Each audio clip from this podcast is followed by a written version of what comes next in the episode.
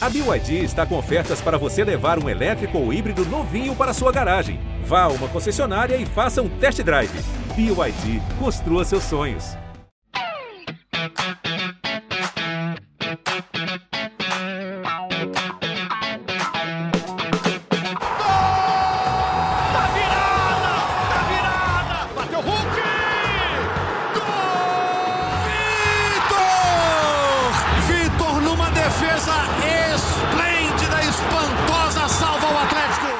Vitorioso técnico Felipão não tem vitórias no Atlético. É, o Atlético perdeu para o Corinthians 1 a 0 quinto jogo com o Felipão, nenhuma vitória até o momento.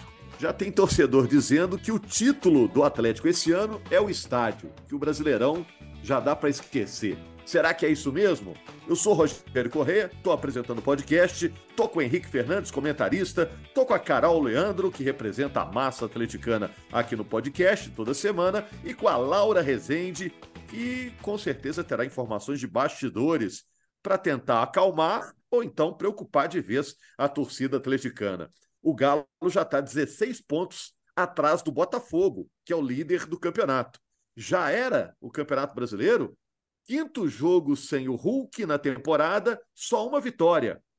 Quando o Hulk não joga, o Atlético é um time comum? Perguntinhas aqui para vocês. Outra coisa, o Galo piorou depois da troca da comissão técnica, né? Todo mundo concorda com isso. Mas por que que piorou? E eu quero saber também se parte da responsabilidade da derrota para o Corinthians pode ser colocada na conta do Hulk, que é o craque do time, e do Felipão, um técnico cheio de conquistas, ambos expulsos na rodada anterior, de maneira, vamos combinar, né, gente? Desnecessária. Acabaram não podendo trabalhar no jogo contra o Corinthians.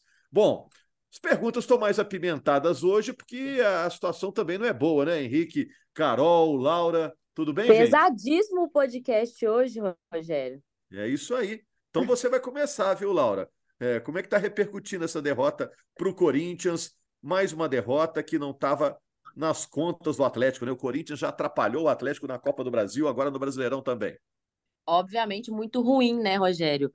Um oi geral para todo mundo presente, para a massa atleticana ouvir no podcast. Eu trabalhei no jogo sábado e o pós-jogo, o clima de pós-jogo no estádio ali entre diretoria, comissão, jogador foi bem ruim, viu? Um relato pessoal que eu estava na zona mista no, no sábado pós-jogo. Para quem não sabe, a zona mista é onde fica ali as saídas dos jogadores. E aí muita gente não quis parar, obviamente, para atender os jornalistas, passaram direto, né? É, mas quem parou ali, o Mariano parou, acabou assumindo a falha no lance do gol, né? Ele recua uma bola no pé do Yuri, do Yuri Alberto, acaba armando o contra-ataque corintiano. Mas na saída, no túnel ali que dá acesso ao vestiário, a gente escutou um estrondo e a gente não viu, porque a gente já não tem mais acesso visualmente nessa parte, mas foi algum jogador do Atlético que saiu meio bravo do jogo, deu um bicudo na lixeira por lá, assustou todo mundo ali na, na saída da zona mista. Um clima bem pesado, porque mais uma derrota que não estava no script. Como você disse, o Filipão segue sem vencer e um jogo muito ruim taticamente do, do Atlético. Um jogo onde o Atlético finalizou mais de 20 vezes, teve 11 finalizações bloqueadas e não levou perigo de certa forma. Cássio fez aí duas ou três defesas difíceis assim no jogo, mas um jogo que eu concordo com você, Rogério, o Atlético caiu muito de produção desse, dessa troca de comando do Cudê é, para o Filipão nesse, nesses últimos jogos. Esse barulho Um que a jogo- Laura ouviu um foi o Pavão intenso, jogando né, o bebedouro pro alto. Não, não foi o Pavão, cara. A gente, eu não, não posso afirmar quem foi, porque realmente eu não vi. Mas tava aquela confusão ali da zona mista. Tava o Mari... Eu tava gravando com o eu tô, Mariano tô brincando, nessa hora. Não, então, eu tava gravando com o Mariano nessa hora, tinha outros atletas falando do meu lado, jornalista falando, então você acaba não prestando atenção no amplo, mas foi bem na saída dos jogadores, aquele estrondo de lixeira caindo. Não, eu acho que eu- primeiro um abraço a todos. Eu acho que tem razão mesmo para estar bravo, né? O time do Atlético depois dessa derrota, né? Foi uma derrota ah, desestimulante assim para a torcida, para todos nós que tínhamos a esperança de o, o Galo conseguir usar uma boa semana de treino para evoluir, né? Se abriu o podcast, Rogério, perguntando bem, né? Acho que dá, afirmando bem, né? Acho que dá para dizer que o Galo está piorando. O Galo piorou em relação ao time que o Cudê deixou, né? Claro que a saída dele não foi por rendimento, a diretoria deixou isso muito claro. Foi uma questão muito mais comportamental que qualquer coisa. É, e a gente aqui exaltou quando o Filipão foi contratado, achamos uma boa solução, ainda acho, claro que o Filipão ainda pode arrumar o time, mas hoje o, Galo é um time com mais dificuldade. É, dificuldade para criar chance boa de finalização, dificuldade de, de, de é, desenvolver-se na frente, no ataque. Não estou nem falando em número de finalizações, porque foi o segundo jogo no ano que o Galo mais finalizou. Foram 25 finalizações nesse jogo. Se a gente for voltar para um desempenho, procurar um desempenho é, semelhante, a gente vai ter que voltar lá para fevereiro, que o time fez 26 no jogo contra o Patrocinense. Então, assim. Ô, ô Henrique, mas chuta, é mas chuta mal, né, Laura? qualidade, né? É isso, chuta, mas chuta mal, porque eu não consigo me lembrar, fora aquela bola do Batalha, uma defesa difícil do Cássio, ou um grande milagre Teve do o Cássio. Pavão no primeiro tempo, uma jogadaça individual do Pavão no primeiro tempo, que verdade. ele inv- invade É. a área e chuta colocado. Foram essas Mas é, mas é uma bola que lembro. é uma bola que a, a defesa do Corinthians meio que dá uma bloqueada e ela não chega tão forte, o Cássio chega inteiro nela assim, né? Ele se estica, mas é assim, poder- talvez pudesse ser finalizada até melhor essa jogada. O Pavão, pra- aliás, foi o oásis ali no primeiro tempo, né? Num deserto de ideias do Galo, o Pavão no primeiro tempo ainda levou o time adiante, ainda construiu algumas coisas. No segundo tempo, quando o Pracidelli coloca o Rubens, acho, achei boas as mexidas, acho que o Kardec não fazia um bom jogo, fazia sentido você mudar a referência na frente, mas o Vargas não entrou bem. É, eu acho que fazia sentido você tirar o Mariano do jogo, porque ele tinha cometido um erro grave, já estava amarelado. Ele bota o Pedrinho para tentar articular melhor o time. O Arana, até por uma questão física, não consegue ser um Arana do meio para frente, que a gente está acostumado a ver regularmente. E aí ele, inteligente que é, como sabe que não está 100% e sabe que talvez não consiga voltar, fica mais fixo defensivamente. E eu acho que o Galo realmente precisava de uma peça ali do lado esquerdo, que foi o Rubens na segunda etapa. Mas o time passou a jogar só pela esquerda praticamente. O Pavão caiu de rendimento no segundo tempo. O Paulinho não, não parecia bem encaixado ali na frente. Talvez a ausência do Hulk puxe o Paulinho também um pouco para baixo, porque existe um entrosamento muito bom entre os dois. E aí, no, no segundo tempo, no final ali, a gente tinha a impressão que o Galo estava até bagunçado para buscar um gol de empate, né? E facilitou a tarefa do Corinthians, que já tinha amarrado bem o Galo naquele jogo de Itaquera e, e mais uma vez conseguiu fazer isso. Foi justo o Galo perder o jogo para mim, mesmo com tanta finalização, com mais volume que o Corinthians. Eu acho que o Galo realmente não mereceu fazer o gol de empate. Não sei o que pensa a Carol, que estava no estádio, mas eu acho que não dá para dizer que, que foi falta de sorte, não. Acho que foi falta de qualidade de jogadas, principalmente ofensivas, para conseguir destravar o jogo, descomplicar a situação. Carol, Oi, Henrique, mais do que o Galo não não mereceu, ele não chegou perto de empatar. É, o Galo podia, a sensação que a gente tinha é que podia ficar chutando até no domingo de manhã. E sem contar que o goleiro era o Cássio, então já tem que fazer um, um colocar um carinho a mais para fazer um gol ali, porque é um grande goleiro. O Galo não teve esse carinho e o Galo não consegue ser perigoso. O Rogério começou o podcast perguntando se o, o título, né, já está distante. Cara, eu não consigo nem mirar no Botafogo. Mirar no Botafogo está muito longe para mim. O Galo tem que pensar em alguma coisa para levar ele para Libertadores, porque a distância é imensa. E o dia que seu time é o time que perde para o Vasco e para o Corinthians em casa, não, não tem condição de você acreditar que esse time vai, vai chegar brigando para título, para grandes coisas nesse campeonato. E o time não dá o menor sinal de, de que está se esforçando. Eu queria que todo mundo tivesse bravo assim, dentro de campo, sabe? De mostrasse esse, esse querer todo dentro de campo, mas o Galo não mostra. O Galo é um time que ele, ele acaba sendo passando uma ideia de apático para a gente, que está tudo bem, independente do que está acontecendo em campo, e não tem reação. O Galo é um time que quando, hoje, quando toma um gol, a gente se preocupa porque o Galo não mostra a força, que é aquilo que a gente sempre acreditou no Galo, que é uma força de reação, de que vai para cima, vai buscar essa virada. O Galo hoje já não mostra isso mais.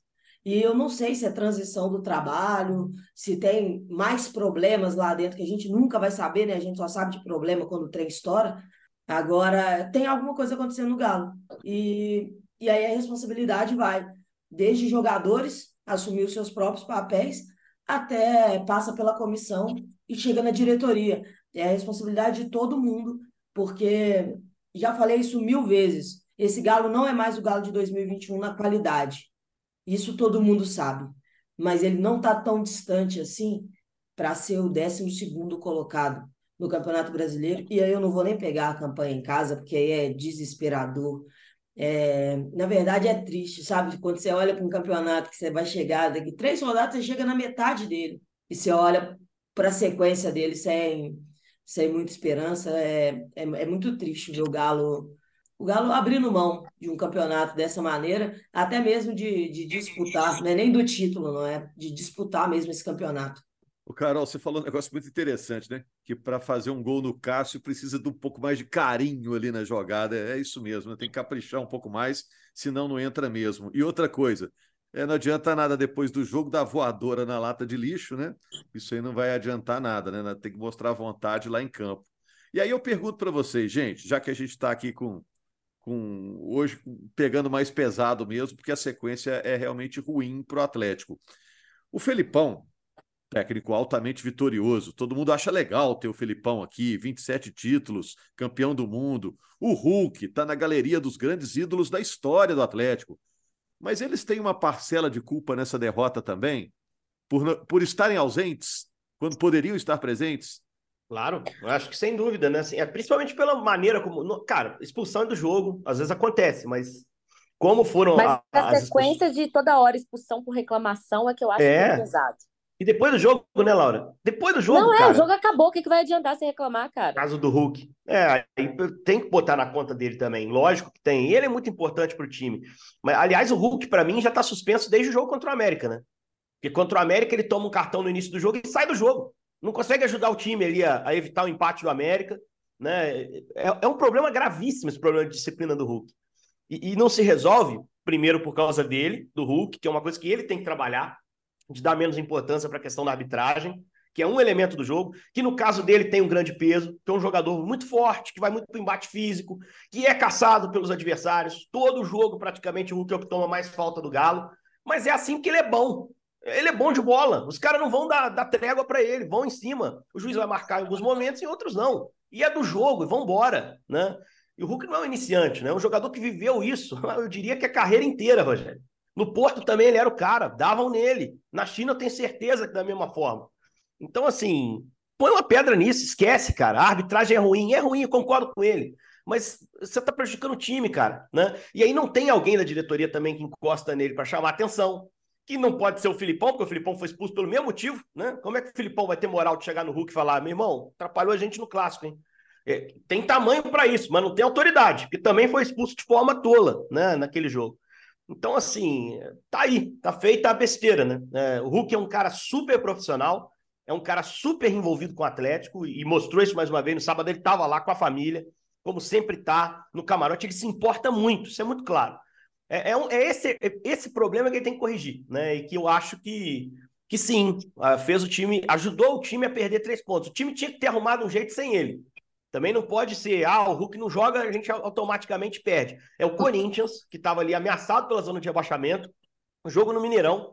E é mais cruel ainda quando a gente fala em piora do time com o Filipão, em momento ruim do Atlético, quando a gente compara o que foi o jogo da Copa do Brasil contra esse mesmo Corinthians no Mineirão. Foi um atropelo. O Corinthians finalizou duas bolas naquele jogo. Nesse jogo agora do fim de semana, com 10, 15 minutos do primeiro tempo, o Corinthians já tinha finalizado mais que duas vezes.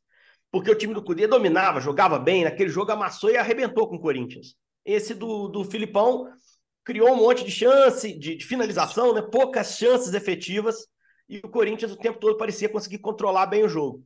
Mas eu acho que esse jogo pode pôr sim na conta dos dois, Rogério, respondendo diretamente. Eu acho que o torcedor sabe disso também, e o Hulk tem muito crédito para tentar dar a volta por cima, mas está em baixa, né? Ô, ô Henrique, só para pegar jogo, o né, gancho né, ainda do Hulk, não, só pegar o gancho ainda do Hulk, Rogério, e uma, um problema que a gente já comenta aqui no podcast, em tudo, é essa Hulk dependência também, né? O Atlético só venceu uma vez na temporada sem o Hulk em campo, foi na, no Campeonato Mineiro diante do Ipatinga. E aí, essa sequência dele de reclamação, de suspensão, de cartão, prejudica muito o Atlético. Ele tem que começar a entender que ele ele é um, uma liderança dentro do clube e por mais que ele seja o capitão, muitas vezes ele não age como um cara que tem a cabeça fria naquele momento para entender o, o, amplo da partida, de que a, uma reclamação dele vai fazer muita falta se ficar suspenso, se levar cartão, se for expulso, enfim. Ele tem que repensar um pouquinho isso aí. Sabe uma coisa que acho que o torcedor do Galo é, pode ter ficado esperançosa com é, a entrada do Pedrinho? É, ou, ou você acha que não? Porque o Pedrinho pelo menos tentava o drible, partia para cima, aquele cara mais ousado. para pegar uma defesa mais fechada, dar uma bagunçada na defesa adversária. Não sei se você concorda, Carol. Ai, Rogério, tá difícil de ter esperança. Eu, eu pelo menos, eu Vamos animar, um Carol. Segunda-feira. Semana tá aí. Vamos animar a segunda. Eu, mas eu Semana prefiro... cheia para trabalho, Carol. É, esse é um problema, né? Que a última também foi cheia. Mas assim, eu pelo menos eu fico um jogador que tenta. E isso o Pedrinho fez no sábado. É, não se escondeu do jogo, chegou e tentou conduzir o time. Não, não, não conseguiu, mas também é um cara que tá voltando de lesão. É um cara que não dá para você jogar toda a expectativa que você tem de criação do time em cima dele. Mas pelo menos ele tentou. E a mesma situação que eu acho que a gente fica com, com o Hulk é, é, é nessa dualidade, sabe? A gente vê no cara, um cara que tá tão revoltado quanto a gente com, a, com algumas coisas, e ele quer brigar por causa disso, mas também a gente sabe que ele não pode fazer isso exatamente pela sequência. A gente vê o que, que acontece imediatamente depois.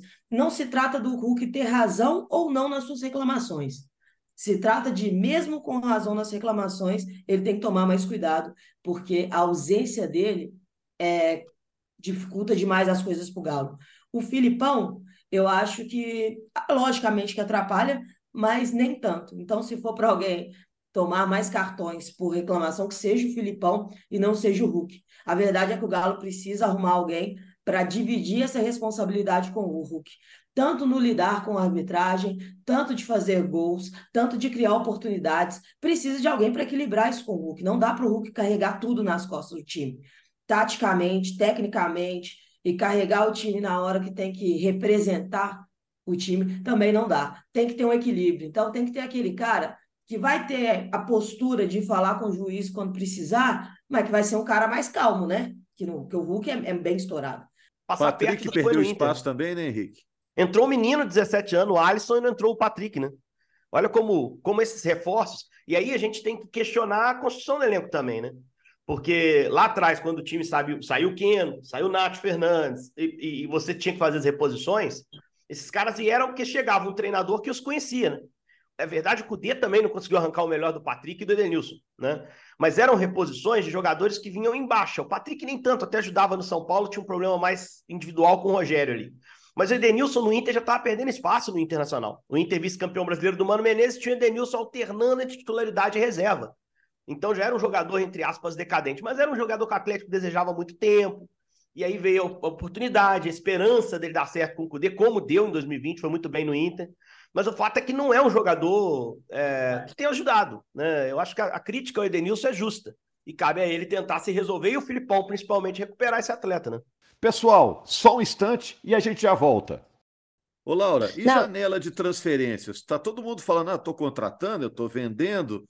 Como é que está essa janela o do Atlético Galo aí? só está vendendo no momento, Rogério.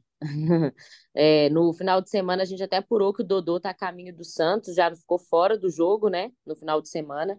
Realmente vai vai para o Santos. E o Atlético não, não tem pretensão nesse momento de trazer reforços. Pelo menos é o que a gente apura nesse momento, porque a questão do Atlético é de diminuir a folha salarial. Existe uma pressão muito grande financeira no clube por conta da dívida, por conta das atenções voltadas para a SAF. A gente sabe que é uma, uma tendência que o Atlético pretende finalizar ainda nos próximos meses para salvar o clube de todas essas questões financeiras que tem vivido. Então, acho que essa janela de transferências do Atlético vai ser muito mais movimentada é, pela saída do que por chegada de jogador, Rogério. Quero saber da Carol. Dodô tá indo embora. Tudo bem, Carol? Ah, Rogério, eu acho que tudo bem para todo mundo, né? O Santos precisa de um lateral, o Dodô estava virando terceiro reserva no Galo. E para a gente, eu acho que, que ficou tudo, tudo certo, um alívio na, na folha de pagamento. O Rubens, eu sinto muito pelo Rubens, porque eu queria muito ver o Rubens no, no meio de campo, que é a posição original dele, que eu já vi ele na base, e ele era diferente, assim, então vai ficar mais um, mais um ano é, jogando nessa lateral esquerda. Mas eu acho que para o Galo, essa saída, eu acho que tá ok, porque era uma das únicas posições que que dava esse espaço né, para acontecer. E tomara que os meninos da base realmente consigam mais espaço. É, a gente está falando aí do, do Edenilson, e, gente, é, é assim, o menino que entrou no lugar dele foi 10 minutos dele, Alisson, mas assim, né? com dois minutos, o Alisson já tinha feito mais do que o Edenilson em campo. É, era uma coisa assim, por mais que ele não acertou tudo que ele tentou, obviamente, ele acertou mais do que errou, e ele estava ali tentando mudar a situação do jogo. A, post... a torcida do Galo não é difícil de acelerar. A sua postura muitas vezes vale muito mais do que o seu futebol. Então, alguns jogadores é, caem nessa coisa de, desse confronto, entre aspas, com a torcida, exatamente porque não tem o menor, a menor noção de alma do atleticano dentro de campo. E o Edenilson é um, é um desses caras. Talvez assim o principal como problema Vargas. do Vargas, né? É, assim como é Vargas. Futebol Vargas tem, mas sinceramente, para mim teria entrado o Cadu de sábado, porque para fazer o que esses caras estão fazendo, vão colocar pelo menos um que é nosso, a gente tem uma oportunidade de revelar. Mesma coisa, eu respeito demais o Mariano, gente. O Mariano, com metade do esforço físico dele, para mim, ele, ele seria titular porque ele é melhor que o Sarabia. É, o Sarabia no banco e o auxiliar do Filipão, o Pracidelli, prefere colocar o Edenilson improvisado na lateral do que colocar o Sarabia. Ele coloca o Sarabia mais pro final do jogo. Porque aí também já não estava dando com o Edenilson, entendeu? Aí vai, coloca o Sarabia. Mas, gente, o e, o Roger Guedes caiu ali, né? O Roger é. Guedes começou a abrir. O Luxemburgo, acho que percebeu ali o Edenilson improvisado e não bem no jogo, né? Aí ele abre o Roger Guedes, passa a ser um cara para sair ali para incomodar. E o Pracidelli responde botando o Saravia, porque o Edenilson estava cansado, não estava bem. O Edenilson não tem velocidade para te dar o corredor ali. Não tem mais. Ele é um jogador já veterano, né? E assim, só para deixar claro, quando a gente fala de postura, não é que Vargas e Edenilson estejam é, indolentes em campo ou avacalhando no Atlético, nada disso, tá? Senão o torcedor confunde, daqui a pouco começa a fazer ameaça. Não estamos falando sobre isso. É uma questão postural, de oferecer o a mais, de compensar, às vezes, uma queda técnica com outra resposta em campo. Eu acho que a Carol está querendo dizer a mesma coisa, né, Carol? É exatamente isso, Henrique. O Hulk, por exemplo, esse cara, o jogo que o Hulk tá mal, é o jogo que ele mais vai correr, mais vai atrás da bola, que é um jogador que a torcida já teve muitos problemas, mas que também nunca se ausenta da partida, que é o Johan. Ele tem essa mesma característica, para não falar que eu peguei o cara que é, é o craque do time, né? O Johan tem essa característica, o Pavon tem essa característica. Por que, que a torcida do Galo adora o Pavon? Demais. É o que, o Pavão fez no Galo para a torcida amar tanto ele? Ele tem vontade, ele corre, ele mostra que ele quer, ele luta por cada bola. É isso que a gente sente falta em alguns jogadores. E, sinceramente, para fazer a campanha, que a temporada que alguns jogadores estão fazendo, eu prefiro realmente que comece a colocar o Vitinho na lateral direita, por exemplo, porque pelo menos a gente vai ganhar pulmão na defesa do Galo, porque também está faltando. O time do Galo é um time cansado. Não sei se pela, pela idade que já é elevada, como é o caso do Mariano, não sei se tem mais problemas físicos no Galo, porque o elenco está muito reduzido. Mas o time do Galo é um time cansado. Então, nisso, a base pode ser melhor usada. E, e tomara que consigam render um pouco melhor do que o, os que estão aí, o que eu também não acho que vai custar muito, igual falei, do jogo em relação ao, ao Edenilson. Eu penso a mesma coisa que aconteceria em relação ao Mariano. O Rubens entrou lá na esquerda, substituindo o Arana, que é um cara muito bom de bola, e também fez a parte dele. Eu acho que esses, essas variações no elenco podem fazer bem também para esse elenco do Galo. Gente, vou fechando aqui, mas eu queria fazer uma pergunta para o Henrique antes. Se a Laura também quiser trazer alguma informação do que pode rolar na semana em relação a bastidores, também seria legal. Mas olha só, Henrique, queria falar sobre o campeonato mesmo, uma geral no campeonato, porque o Atlético agora pega o Goiás, o jogo é fora de casa, na Serrinha, chance de reabilitação para o Galo, né? Porque o Goiás vem mal na competição. Mas em relação à disputa do campeonato, o Galo era considerado por muitos candidato ao título. O Henrique era uma voz até dissonante lá no início, dizia que o Galo não estava é, na briga é, com, como outras equipes estão Isso. pelo título, né? Agora a diferença em relação ao Botafogo aumentou demais, são 16 pontos para o Botafogo, que é o líder. Já era, Henrique? Você acha que já era? Ah, muito difícil você pensar, né? Tá esperando que o Botafogo tenha uma queda em seis rodadas, né? E você teria que ser perfeito nessas rodadas. O Galo tem que resolver o problema dele. Começar ele a jogar bem, subir no campeonato. É, eu sempre achei o Galo concorrente sério a G4. A vaga direta na Libertadores. Uma vaga melhor do que a que ele conseguiu no ano passado.